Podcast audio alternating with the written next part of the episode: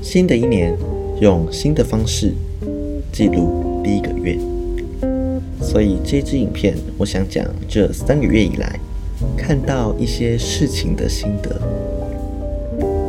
首先，先从十一月三号的美国大选谈起。为什么我在十一、十二月份的影片完全没提起这件事？如果你有关心国际政治的话，就知道这件事必须到一月二十号才能结束，而且过程中充满了对立、愤怒、谎言和混乱。而台湾的部分媒体在报道美国大选。是带着立场的去报道。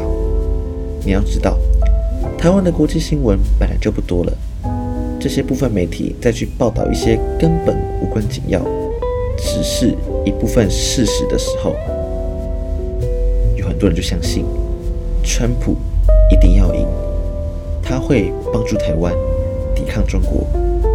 你看他卖了那么多武器给我们，比民主党的奥巴马和克林顿都还要多。所以要支持川普。还有一些人看到川普在白宫前记者会，不讲新冠病毒，也不讲武汉肺炎，直接讲中国病毒、中国病毒、中国病毒。台派听得很爽，他们觉得川普跟我们站在一起啊，所以拜登上台，台湾就完了。有一部分人那么觉得，我必须说，这些都只是一部分。也许我们的新闻为了跟随政府立场的关系，不将美国与中国之间更多的内幕报道给大家。很多人平常也根本不接触国际新闻，然后就随之起舞。所以说，这三个月国际政治可以说是每个礼拜都有变化，包括最近发生的缅甸政变，这个有机会再来聊。也许我们要多尝试一些国际新闻。我想这件事情会在近几年有越来越多人加入。接下来我想讲的是我对于美国新任政府牵动美中台三国变化的看法。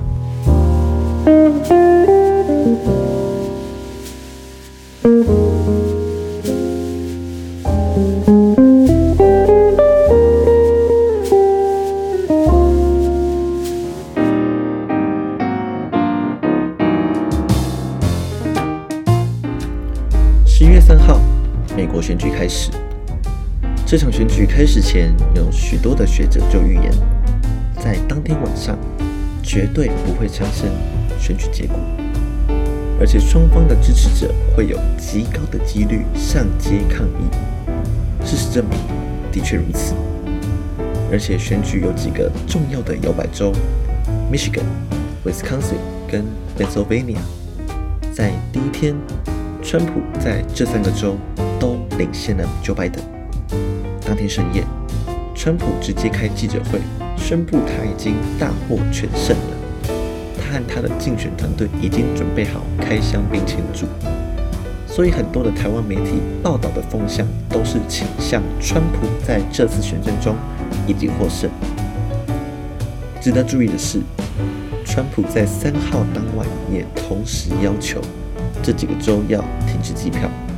停止计算邮寄选票，因为依照美国的选举制度，邮寄选票是最后才开始计算。那为什么川普要要求停止计算？因为他知道，如果加上邮寄选票的话，他绝对赢不了。原本拿到手的选举人票会被逆转，这几个关键州会决定整场选举的胜败。所以说，他们的结果至关重要。如果计算错误的话，再加上美国当时的情况，一定会暴动。所以这几个州计票计得非常的慢。如果你还有印象的话，直到第四天，Pennsylvania 的票才被开出来。其实，这也同时宣布了 Joe Biden 的当选。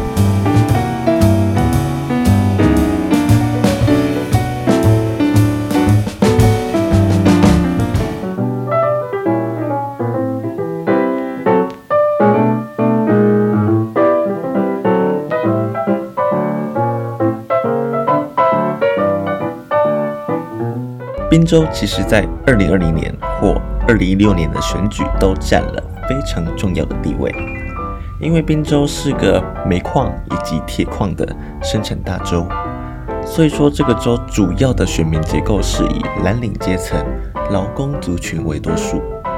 民主党又宣称他们是跟劳方站在一起，这跟共和党不同，共和党是比较偏资方，因此在过去的总统选举中。宾州的选举人票很多时候都是投给了民主党人，但在一六年的选举，川普奇迹似的逆转了这个州。